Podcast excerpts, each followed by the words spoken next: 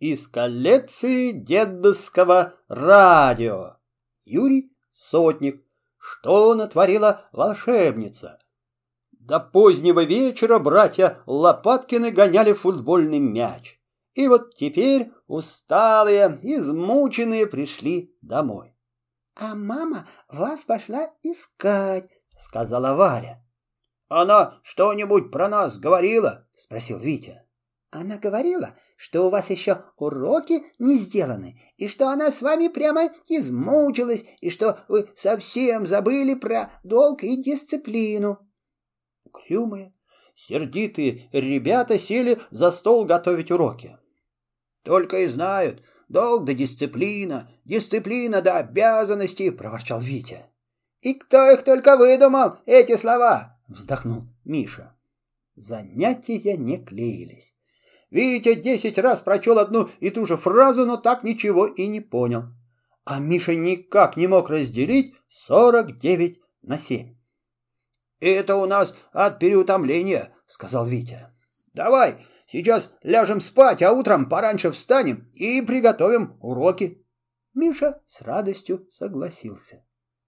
Только они легли, пришла мама. «Стыдно», — сказала она, вы хотите делать лишь то, что вам приятно. А представьте себе, что было бы, если бы все люди забыли про свои обязанности. Мама ушла, сказав, что поставила будильник на шесть часов.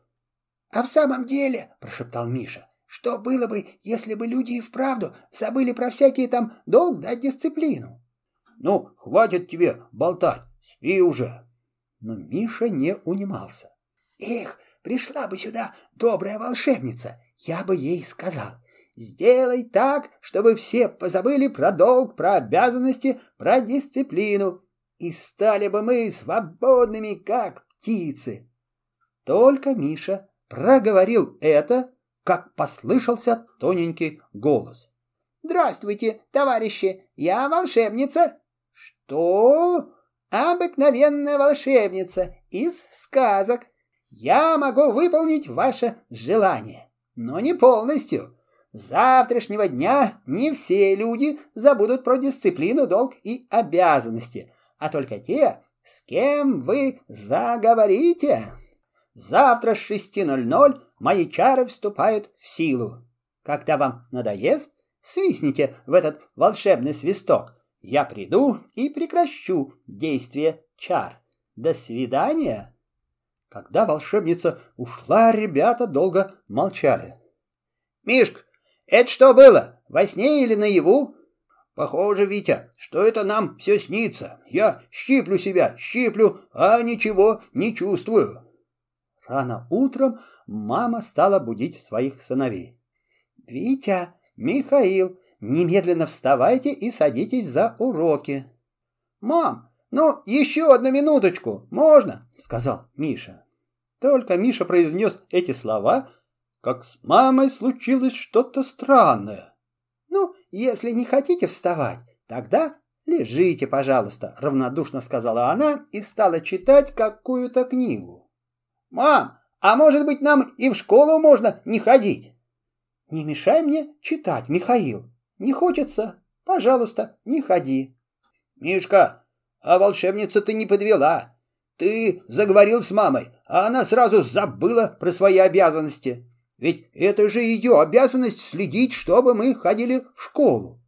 Братья пошли умываться. «Мы теперь будем свободные, как птицы!» — ликовал Миша.